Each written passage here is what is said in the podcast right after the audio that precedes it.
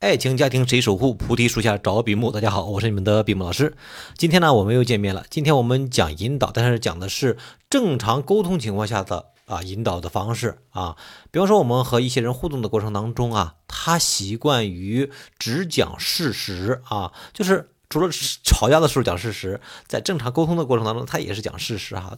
他是按照时间线的方式，把今天发生了什么事情，然后一五一十的告诉你啊，自己说了什么，对方说了什么，在什么地方、地点说的啊，在什么时候说的啊，对方是什么样的一个回应，讲完了之后就完了啊，给你发过发过来一堆事一堆这个事实啊信息，也就是说，对方其实内心是有个渴望了，就是老师你来评价一下，老师你来分析一下，但是往哪个方向去分析，往哪个方面去评价？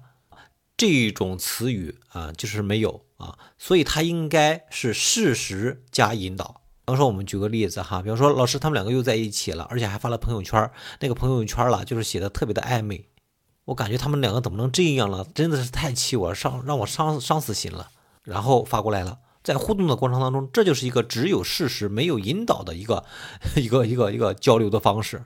也就是说，在两个人互动的过程当中，你只表达了一个事实，但是。每一个人对于事实的理解是不一样的。比方说，在我咨询的案子当中，有这样一种情况啊，就是她的男朋友给她发来了一个信息，说今天天气太热了。然后这个女孩子说：“老师，他是不是告诉我今天不去了呀？本来我们两个已经约好的这个出去去玩，他这个意思是不是不去了呀？”吧，他果然是在找理由、找借口来推辞。呃，不想去就不去呗，还说个天气太热了，一下就误会掉了。我说啊，你给对方一个澄清的机会。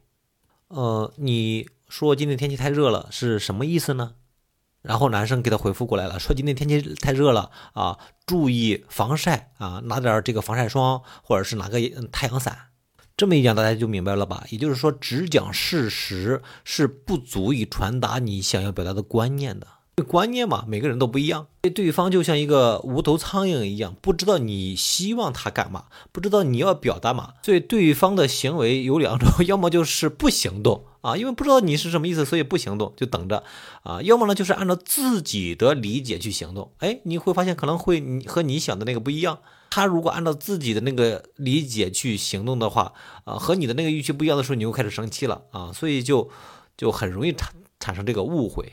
所以这个里面啊，就要适时加引导，把你希望对方怎样做啊，具体怎样做告诉对方。比方说，我们还是那个例子哈，比方说老师他们两个在一起了，而且还发发了朋友圈，我心心情太难受了啊。老师你经验比较丰富，你看还有没有什么好的方法啊，去破坏他们？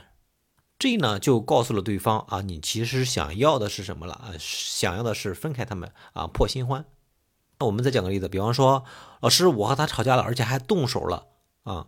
如果你只讲这一个事实啊，老师是不知道你要表达什么意思的啊。如果你这么说就可以了，就是说我和他吵架的，而且还动手了。老师，你见过的案子比较多，经验比较丰富，你说像这种动手的情况，还有没有办法解决啊？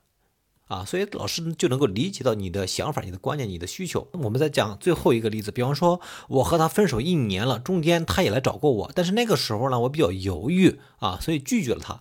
老师，你看这种情况还有这个挽回的呃机会吗？啊，这就是一个既有事实描述又有观念表达的引导，就是你希望对方做什么，你告诉了对方。好了，今天啊，关于这个只有事实的这种错误的表达方式，我们就给大家讲到这里。下一章节我们继续去讲反向的错误引导方式。这种方式就比较好玩了。基本上你所表达的都是你不想要的啊，你不喜欢的，你不认可的，你不接纳的，你只表达你这个部分。而且这两种表达方式，第一个是事实，第二个是反向表达，那这两个还比较常见的。